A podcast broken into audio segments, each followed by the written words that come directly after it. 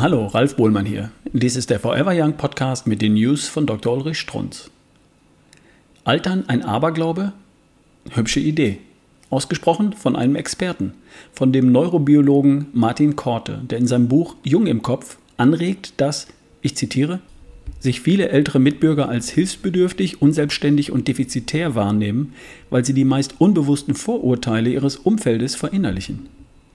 Er wagt doch tatsächlich die These, dass ein Teil des Leistungsverlustes im Alter aus einer sich selbst erfüllenden Prophezeiung resultiert. Self-fulfilling prophecy. Ei, gucke da. Das glaube ich nämlich auch. Bloß weil da im Bus ein höflicher Jungmann aufsteht, muss ich mich jetzt hinsetzen, oder? Bloß weil es elegant geschnitzte Krückstöcke gibt, muss ich die jetzt spazieren tragen, oder?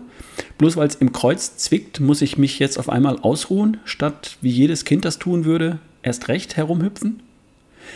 Dahinter steckt wieder einmal Epigenetik, der Lebensstil, selbstverständlich auch hinter dem Altern.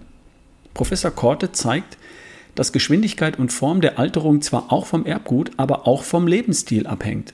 Um jung zu bleiben, empfiehlt der Fachmann dringend Bewegung, jede Form der körperlichen Anstrengung, geistige Ertüchtigung, die Anstrengung und Freude bereitet, positive Grundhaltung. Besonders der letzte Punkt helfe, den Alterungsprozess zu verlangsamen.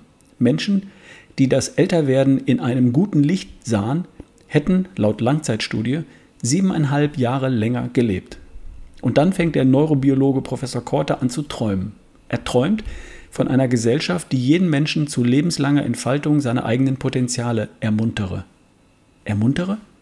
Ich hab's lieber handfest, gerade heraus, deutlich, etwa so. Lauf, lauf täglich, lauf um dein Leben. Krafttraining, streng deine Muskeln an, täglich. Und nutze deine Birne täglich. Lern Fremdsprachen, lern ein Musikinstrument, bleib im Beruf up to date. Ein besonders hübsches Bild von Kort ist mir hängen geblieben. Das Altern sei nicht etwa eine Lebenstreppe, die ab Lebensmitte unerbittlich abwärts führe, sondern sei doch viel eher eine komplexe Gebirgslandschaft mit Tälern und neuen Höhen. Neue Höhen. Na, da bin ich mal gespannt.